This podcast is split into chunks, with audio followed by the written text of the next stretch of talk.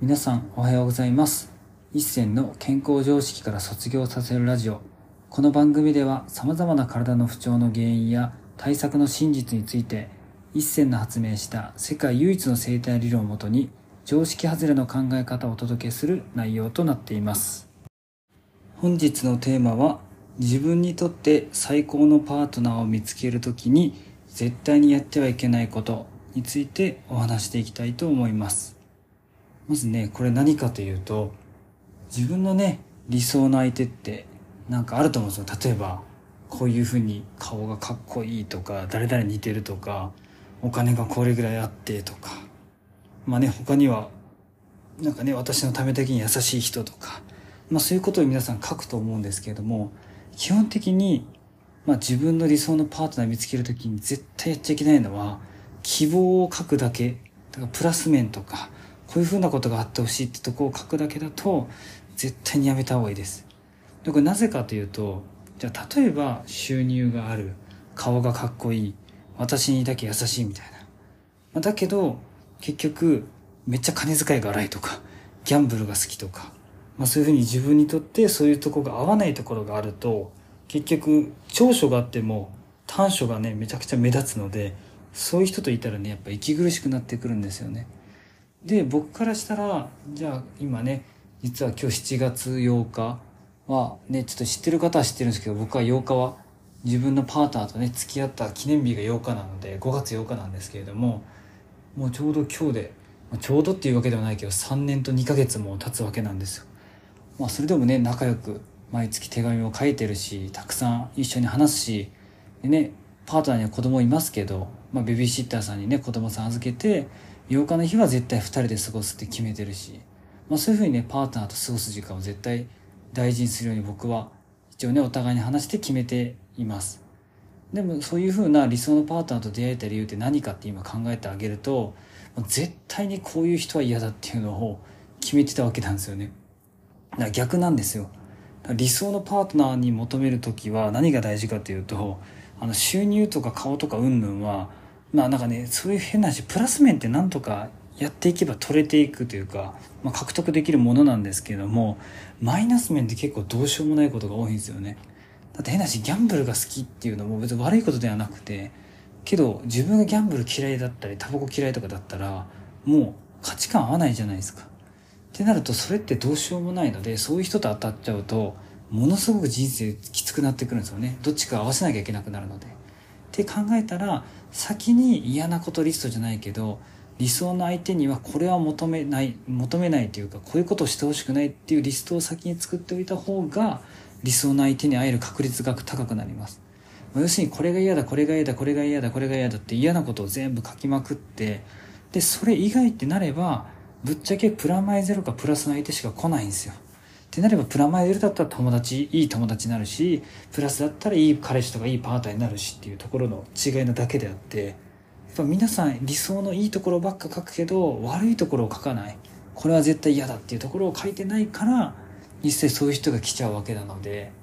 これ体を治す時の仕組みとこれ全く同じなんですよね。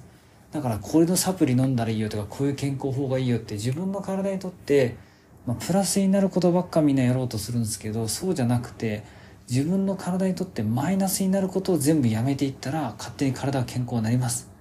あのそんなに別にねなんかサプリとかなんか特別な食事頼らなくても基本的に体って凄まじいぐらい治す力持ってるのでそれが自然治癒力とかね自己治癒力って言いますけれどもじゃあ自然治癒力を邪魔してるものをただ取ればいいだけなんですよ。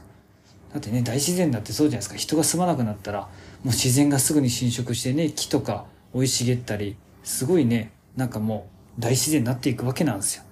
でそういうのを考えていったら正直言って、まあ、自然の力に頼った方が人間の体も楽になるってことだからこそ、まあ、人間の手を加えないというか邪魔なものを排除していった方が実は体ってすごい健康になるし楽になっていくと僕は考えているので、まあ、それを自分の理想のパートナーに対しても当てはめて僕は求めた結果、まあ、今の理想のパートナーが来たっていう感じですね。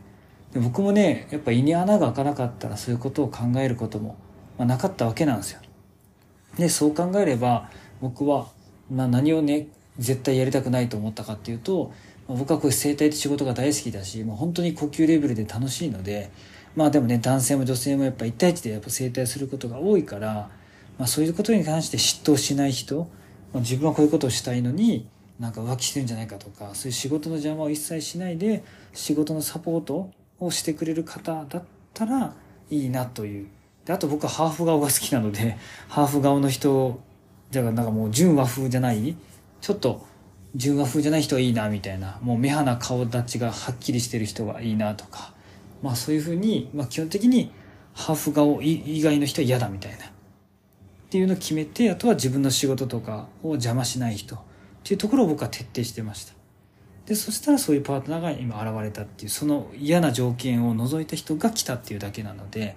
だから嫌なことから避ける方が実は簡単でいいことを求めていったら裏にねまあ綺麗なバラにはトゲがあるように結局引っかかる場合があるので先に嫌なことを避けていった方が実は理想に近づきやすいと僕は思ってるので是非皆さんそういう思考でね自分の理想のパートナーを見つけていってもらえたらなというふうに思います。本日も最後まで聞いていただきありがとうございました。もし面白かったらラジオの登録とコメントなどもいただけるとすっごく励みになります。お知り合いの方にも紹介していただけるとすっごく励みになります。今日も一日皆さんにとって健康な一日になりますように。えっ、と今からね僕はちょっとデートに行ってきますけれどもえっ、とね皆さんも自分の大切な人とね過ごす時間ってなんかね何かの本かなんかで書いてましたけどねなんかデートをしようと思った日にねその方が亡くなっちゃったりとかまあねいろんな急にねいつも毎日会えると思った友達がなんかお風呂で亡くなってたりとか、まあ、そういう突然の別れてくる可能性がやっぱりね、まあ、どんな人でも僕に関してもまあ泣きにしもあらずなので常にねその人との一日一日というか今を大切に生きるということが僕はすごい大事だと思うので是非皆さんもね今ある一日が永遠と思わずに毎日をね精一杯生きてみることをぜひお勧めしますので皆さんも今日一日楽しく過ごされてください。では行ってきます。